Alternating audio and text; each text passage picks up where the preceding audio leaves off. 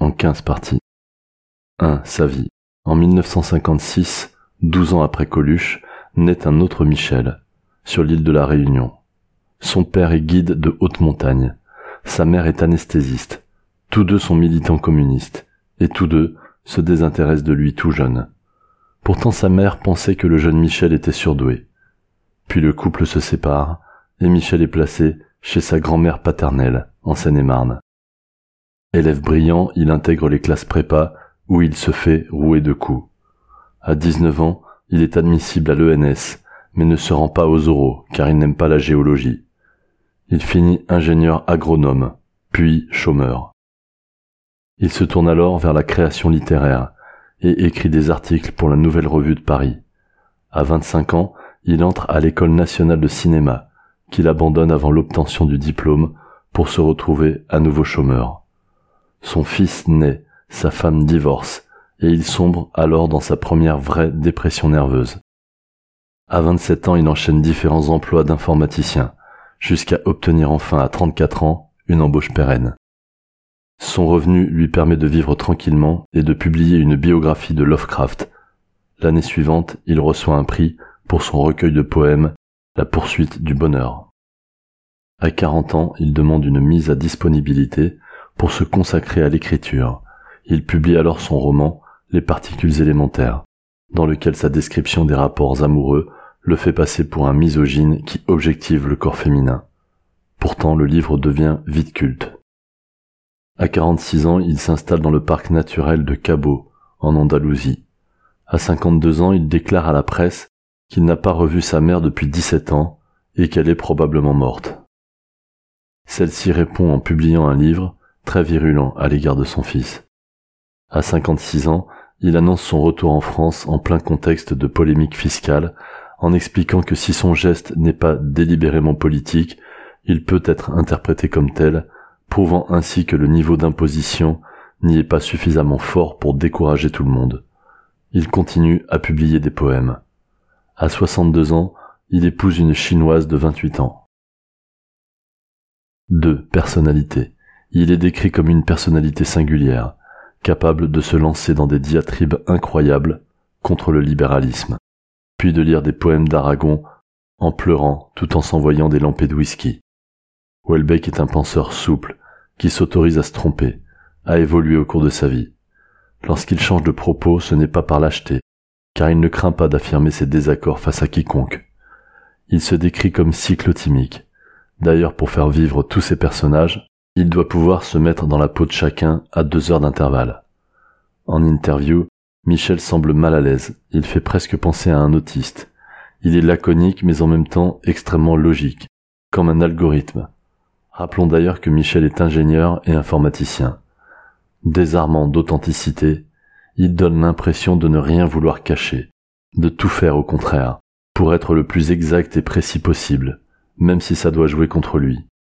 À tel point qu'il est difficile de savoir s'il est d'une honnêteté lucide ou s'il joue un personnage provoquant de manière calculée, au second ou au troisième degré. Il semble étranger à tout. L'humanitaire le dégoûte, le sort des autres lui est en général indifférent. Il ne se souvient pas d'avoir jamais éprouvé un quelconque sentiment de solidarité. Il est l'opposé de l'homme politique à l'écran, avec sa langue de bois qui enrobe de forme pour maquiller le fond. À ce propos, Michel remarque d'ailleurs que les polytechniciens reviennent un peu moins cher que les énarques à l'embauche, mais ils mettent davantage de temps à trouver leurs mots. Habitant dans le 13e à Paris, il sort peu.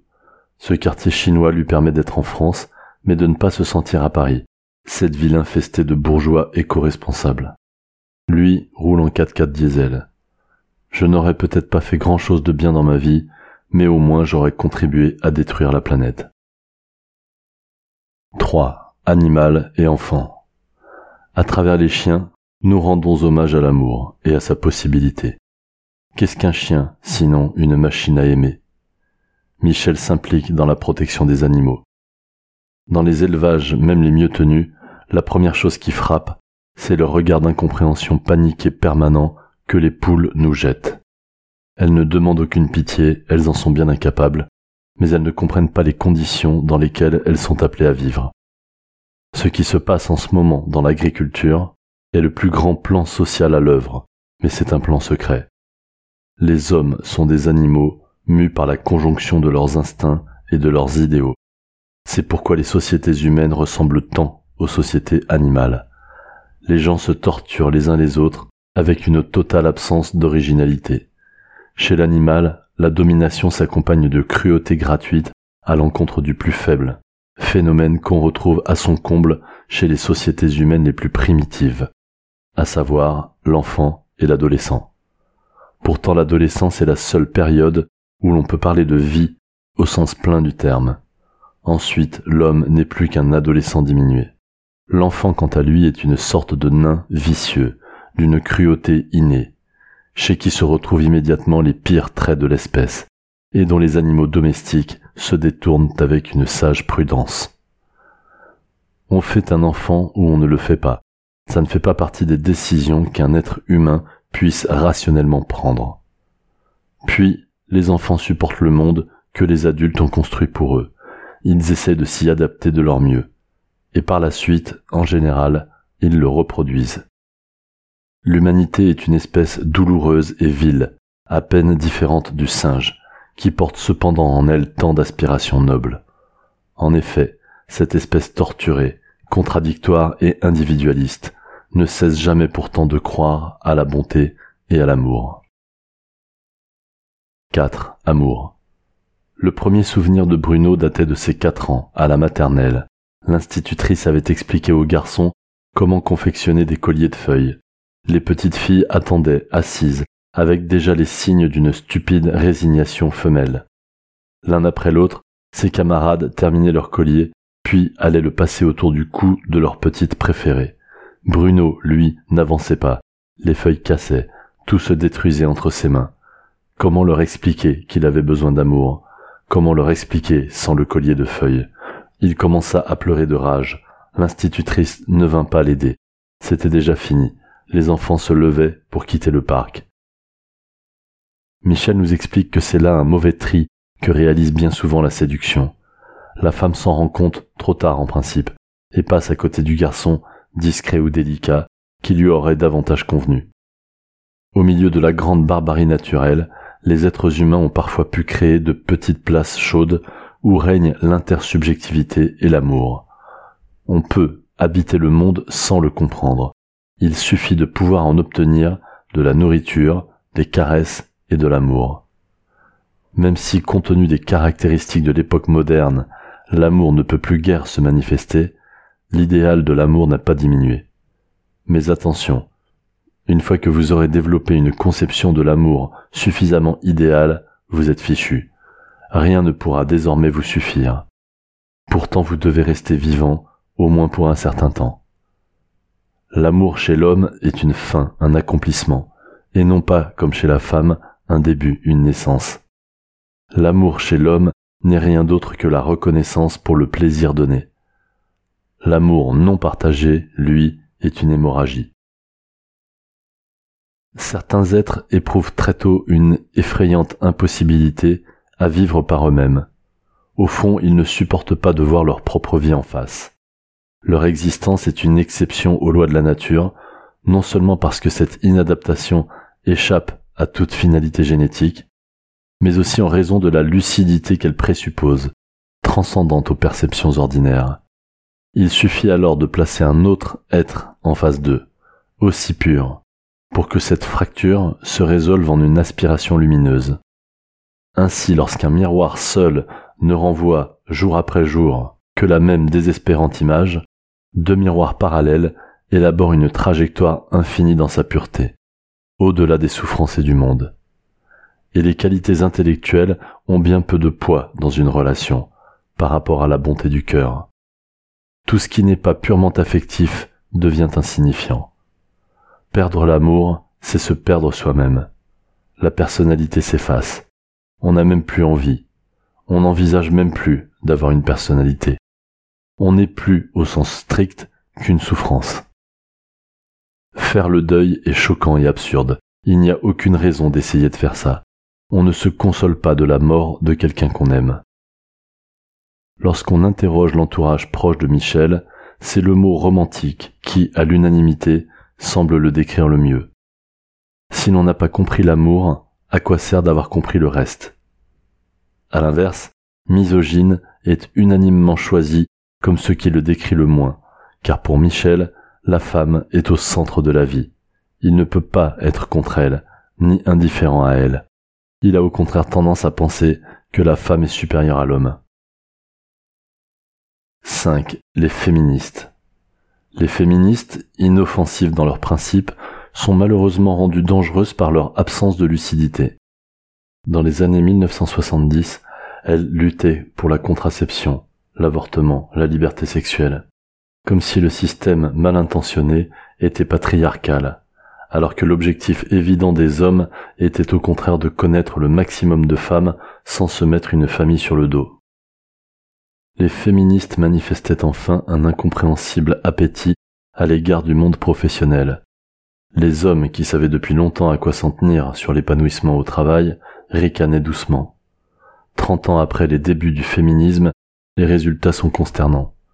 Non seulement les femmes sont massivement entrées dans le monde de l'entreprise, mais elles y accomplissent l'essentiel des tâches, puisque les employés masculins sont globalement indisciplinés et incapables de se mettre au service d'une tâche collective quelconque. Le marché du désir ayant considérablement étendu son empire, elles doivent parallèlement dépenser une énergie folle à l'entretien de leur capital séduction. N'ayant nullement renoncé à la maternité, elles doivent en dernier lieu élever seules les enfants qu'elles ont réussi à arracher aux hommes ayant traversé leur existence. Et finalement, l'immense travail de domestication accompli par les femmes au cours des millénaires précédents, afin de réprimer les penchants primitifs de l'homme, violence, sexe, ivrognerie, jeu, s'est trouvé réduit à néant en l'espace d'une génération. 6. Pessimisme. N'ayez pas peur du bonheur, il n'existe pas ou plutôt l'homme n'est pas fait pour le bonheur. Michel cite Schopenhauer comme étant sa référence en termes de philosophie. Il ressent la même métaphysique pessimiste, le même dégoût du monde, et une révolte impuissante contre la volonté de vivre. Pourtant l'absence d'envie de vivre ne suffit pas pour avoir envie de mourir, car même lorsqu'on n'a plus rien à espérer de la vie, il reste toujours quelque chose à craindre. Les hommes ne servent à rien, si ce n'est, à l'heure actuelle, à reproduire l'espèce. Nous sommes pris dans un système qui n'apporte plus grand-chose, mais on ne voit pas comment y échapper. Il paraît d'ailleurs invraisemblable qu'une vie humaine se réduise à si peu de choses. Alors on imagine toujours que quelque chose va, tôt ou tard, advenir, mais c'est une profonde erreur. Tout peut arriver dans la vie, et surtout rien. Un chien peut aller chercher la balle qu'on lui lance pendant trois heures, avec une joie intacte. Michel, lui, s'y amuse moins et s'interroge sur les raisons. Pourquoi a-t-on besoin que des choses nouvelles et merveilleuses arrivent absolument? Depuis ses sept ans, Michel pense qu'une vie entière à lire aurait comblé ses vœux, car la texture du monde est douloureuse, inadéquate et non modifiable. La vie ne l'intéresse pas assez pour qu'il puisse se passer d'écrire. 7. Bonheur. Pourtant il est arrivé à Michel de s'extasier devant la science, l'art, la création, la beauté, l'amour, le jeu, la tendresse, les rires. Et à ce moment-là de trouver que la vie était belle, merveilleuse, et de souhaiter la voir durer éternellement. Optimisme, générosité, complicité, harmonie font avancer le monde. Il en déduit donc que demain sera féminin. Mais attention, si l'on laisse la passion nous pénétrer, la douleur vient rapidement à sa suite. En effet, notre malheur n'atteint son plus haut point que lorsqu'a été envisagé, suffisamment proche, la possibilité pratique du bonheur. Si Michel rend compte de la tristesse contemporaine que nous essayons tous de cacher, paradoxalement, en le lisant, on rit beaucoup, et c'est là une de ses forces. 8. Liberté. Considérant les événements présents de notre vie, nous oscillons sans cesse entre la croyance au hasard et l'évidence du déterminisme. Il suffit de regarder le passé pour ressentir l'impression, peut-être fallacieuse, d'un certain déterminisme. Mais qui sommes-nous pour imaginer que nous pouvons changer quelque chose au mouvement du monde? Le 1er janvier se lèvera comme d'habitude, comme tous les matins du monde, sur nos existences problématiques. Déterminé dans son principe et presque dans chacun de ses actes, le comportement humain n'admet que des bifurcations peu nombreuses. 9. Jeunesse, vieillesse. De tous les biens terrestres, la jeunesse physique est à l'évidence le plus précieux. Dans un monde qui ne respecte que la jeunesse, les êtres sont peu à peu dévorés. Et finalement, jeunesse, beauté, force, les critères de l'amour physique sont exactement les mêmes que ceux du nazisme. Puis vient la vieillesse. Les réactions émotionnelles s'émoussent. On garde peu de rancune et on garde également peu de joie. On s'intéresse surtout au fonctionnement des organes et à leur équilibre précaire. 10. Politique. La police doit agir quand des gens ont un comportement qui n'est pas conforme à la morale. Ainsi, le maintien de l'ordre est une chose normale. Il n'y a pas de raison d'être menacé dans la vie quotidienne. À l'instar de Camus, Welbeck n'éprouve de sympathie à l'égard d'aucun belligérant. Quelqu'un qui prend une arme pour défendre une cause, quelle qu'elle soit, est méprisable. En réaction aux attentats terroristes en France, il conspue le personnel politique français, dont il pointe du doigt les responsabilités, traitant en particulier François Hollande d'opportuniste insignifiant. Il loue chez Trump ses positions sur le libre-échange et sa volonté de défendre les intérêts des travailleurs américains. En France, on ne vote pas pour les idées, mais en fonction de sa classe sociale. Bien qu'inscrit sur la liste socialiste, Welbeck reconnaît voter Macron, car il gagne trop d'argent pour voter Le Pen ou Mélenchon. L'écart devenu abyssal entre la population et ceux qui parlent en son nom, politiciens et journalistes, doit nécessairement conduire à quelque chose de chaotique, de violent et d'imprévisible. La France, comme les autres pays d'Europe occidentale, se dirige depuis longtemps vers la guerre civile. Nous ne serons plus jamais heureux en Occident. C'est une rêverie ancienne dont les conditions ne sont tout simplement plus réunies. Il se déclare favorable au retrait de la France de l'Union européenne et de l'OTAN. Jamais Michel ne s'est senti de devoir envers la France, considérant que le choix d'un pays de résidence a autant de résonance émotive que le choix d'un hôtel. Nous sommes de passage sur cette terre. Nous n'avons pas de racines. Nous ne produisons pas de fruits. Notre mode d'existence est différent de celui des arbres. Nous serions plutôt des pierres lancées dans le vide. 11. Capitalisme. Influencé par Baudelaire quant à la transcription poétique de la vie urbaine et du capitalisme, Michel dénonce le libéralisme à l'œuvre jusque dans l'intimité des individus le capitalisme a étendu son emprise sur les consciences. La mise en compétition y est généralisée. La publicité est le culte ricanant de l'appétit immodéré pour les richesses matérielles. Ce qui pousse avec la plus grande violence les gens à se dépasser, c'est le pur et simple besoin d'argent. Les relations humaines, autrefois peu soucieuses d'efficacité, et socialisées par la famille, la religion et un travail fixe, se mue en un système d'optimisation de l'homme par l'homme. Le capitalisme est dans son principe un état de guerre permanente, une lutte perpétuelle qui ne peut jamais avoir de fin. Bien entendu, ce libéralisme ne promeut aucun bien-être, aucun épanouissement. Il amène simplement l'individualisation des humains, dont la liberté n'est qu'une illusion, car en réalité orientée vers une vie qu'ils n'ont pas choisie. L'homme a bâti des métropoles gigantesques, laides, où chacun, isolé dans un appartement exactement semblable aux autres, croit être le centre du monde. Les hommes vivent les uns à côté des autres comme des bœufs. C'est tout juste s'ils parviennent, de temps en temps, à partager une bouteille d'alcool. S'il faut résumer l'état mental contemporain par un mot, ce serait sans doute l'amertume. La société où nous vivons a pour but de nous détruire, l'arme qu'elle emploie est l'indifférence, et par conséquent tout le monde a forcément, à un moment ou à un autre de sa vie, ressenti l'impression d'être un raté. Les personnages de ces fictions n'ont pas un capital familial et physique suffisant, et ils ratent par conséquent leur socialisation, leur vie, puis la maîtrise psychologique d'eux-mêmes. La dépression est ainsi expliquée dans ces fictions comme la conséquence d'une libéralisation mal vécue. Finalement, ces romans, comme il le dit, s'adressent aux dépressifs, qui peuvent alors déculpabiliser en comprenant que c'est la société entière qui génère des dépressions, et que, passé un certain âge, on ne peut pas faire autrement que de déprimer. Selon certains, aucun écrivain n'est arrivé aussi parfaitement à saisir le malaise économique qui gangrène notre époque et la misérable solitude affective de l'homme contemporain. 12. Religion. Michel a raté sa conversion au catholicisme, et ça le navre. Il considère qu'aucune société ne peut survivre sans religion, sous peine de suicide, car la religion répond à deux nécessités sociologiques, relier les hommes et donner un sens à leur existence. Michel éprouve une sympathie résiduelle pour le catholicisme et son aspect polythéiste, ainsi qu'une admiration pour les églises, les vitraux, les peintures et les sculptures. Le catholicisme lui rappelle son enfance. Par ailleurs, il croit en une intelligence organisatrice, notamment lorsqu'il s'extasie devant les documentaires d'Arte sur les galaxies.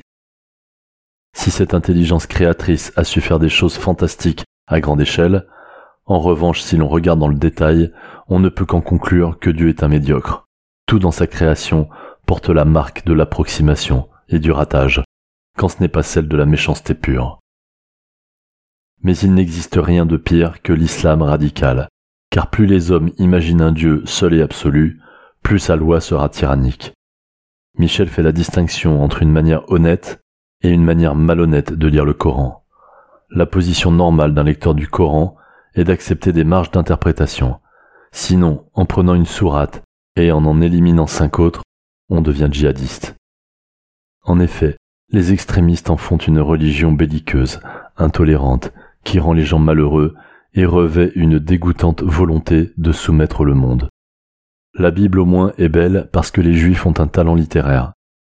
Michel est persuadé que l'islam extrémiste est condamné à disparaître parce qu'il est miné par le capitalisme. Toutefois, il s'inquiète du surcroît revendicatif de la part des musulmans depuis ces dernières années. Diverses associations musulmanes lui intentent un procès. Mais Michel a gain de cause, car ses propos relèvent du droit à la critique des doctrines religieuses et ne peuvent s'apparenter à des propos racistes. Pendant l'audience, il plaidera les textes fondamentaux monothéistes ne prêchent ni la paix, ni l'amour, ni la tolérance. Dès le départ, ce sont des textes de haine. Son roman Plateforme se termine par un attentat terroriste perpétré sur un lieu où le tourisme sexuel est organisé. Ouvrage jugé prophétique puisqu'un attentat à Bali survient l'année suivante. Il réitère, 14 ans après, avec Soumission, roman dans lequel il imagine la France après une victoire politique de l'islam, le jour de l'attentat contre le journal Charlie Hebdo, le numéro paru ce jour-là montrait en couverture Welbeck, titré Les prédictions du mage Welbeck. Remarquons qu'après la sortie de Sérotonine, où il imagine des émeutes entre les agriculteurs français et la police, ce sont les échauffourés avec les gilets jaunes qui viennent occuper la première place dans l'actualité. Depuis ces coïncidences, Michel est considéré comme un auteur dont la lucidité a un arrière-goût de voyance. Lui-même dit s'en inquiéter et espérer ne pas être possédé par un être démoniaque. 13. Covid. Le Covid est un virus sans qualité, il n'est même pas sexuellement transmissible. Après le confinement, nous ne nous réveillerons pas dans un nouveau monde, ce sera le même en un peu pire. 14. Sexualité. Le libéralisme s'est étendu au domaine sexuel. Pour des raisons analogues, le libéralisme sexuel produit des phénomènes de paupérisation absolue. Certains font l'amour tous les jours, et d'autres cinq fois dans leur vie, ou jamais. Certains font l'amour avec des dizaines de femmes, d'autres avec aucune. C'est ce qu'on appelle la loi du marché. Aussi l'amour ne peut s'épanouir que dans des conditions mentales spéciales, rarement réunies, en tout point opposées à la liberté des mœurs qui caractérise l'époque moderne. L'amour comme aptitude à résumer l'ensemble de l'autre sexe à un seul être aimé ne résiste pas longtemps au vagabondage sexuel. On retrouve ici la même question que le scénario de l'émission de télé-réalité L'île de la tentation, où des couples sont séparés et mis en contact avec des célibataires de sexe opposé. Par ailleurs, il déclare être favorable à la prostitution, qui, comme métier, n'est pas si mal payé. L'homme ne cherche pas à séduire, mais à baiser la femme n'a pas le droit de se laisser aller, ne serait-ce que parce que la fesse est un muscle. 15. Conclusion. Si ses recueils de poèmes passent plutôt inaperçus, ce sont ses romans essayistes qui lui permettent d'accéder au succès public. Il y envisage différents scénarios dans un avenir proche. Traduit en 42 langues, parfois comparé au style sociologique de Balzac, dont il admire la méticulosité des analyses sociales, Welbeck est considéré comme l'un des plus grands auteurs contemporains, particulièrement talentueux pour décrire de manière incisive les failles des sociétés actuelles et les errances de l'individu. Ces romans suscitent souvent des réactions scandalisées du public et des médias, ou des débats passionnés. Mais dans tous les cas, tous s'arrachent comme des petits pains, et les rayons FNAC sont dévalisés en quelques heures seulement. Peu soucieux des techniques littéraires de forme, il estime qu'avoir un bon style, c'est avant tout avoir quelque chose à dire. Il nous lègue quelques citations qui invitent à la réflexion. Les dentistes sont des créatures vénales dont le seul but est d'arracher le plus de dents possible afin de s'acheter des Mercedes à toit ouvrant. Quand les gens parlent des droits de l'homme, je me demande toujours si c'est du second degré. Le nouveau ne se produit jamais par interpolation de l'ancien. J'aime regarder la télé sans le son. C'est un peu comme un aquarium, une préparation à la sieste. Les journalistes m'ont fait la réputation d'un ivrogne, mais aucun d'eux n'a jamais réalisé que si je buvais beaucoup en leur présence, c'était uniquement pour les supporter. Les fleurs ne sont que des organes sexuels, des vagins bariolés, ornant la superficie du monde, livrés à la lubricité des insectes. Nietzsche avait vu juste, avec son flair de vieille pétasse, le christianisme était au fond une religion féminine. Le poète est un parasite sacré. Apprendre à devenir poète, c'est désapprendre à vivre. Tout ce qui a la nature de l'apparition a aussi la nature de la cessation. L'univers n'est qu'un furtif arrangement de particules élémentaires, une figure de transition vers le chaos qui finira par l'emporter.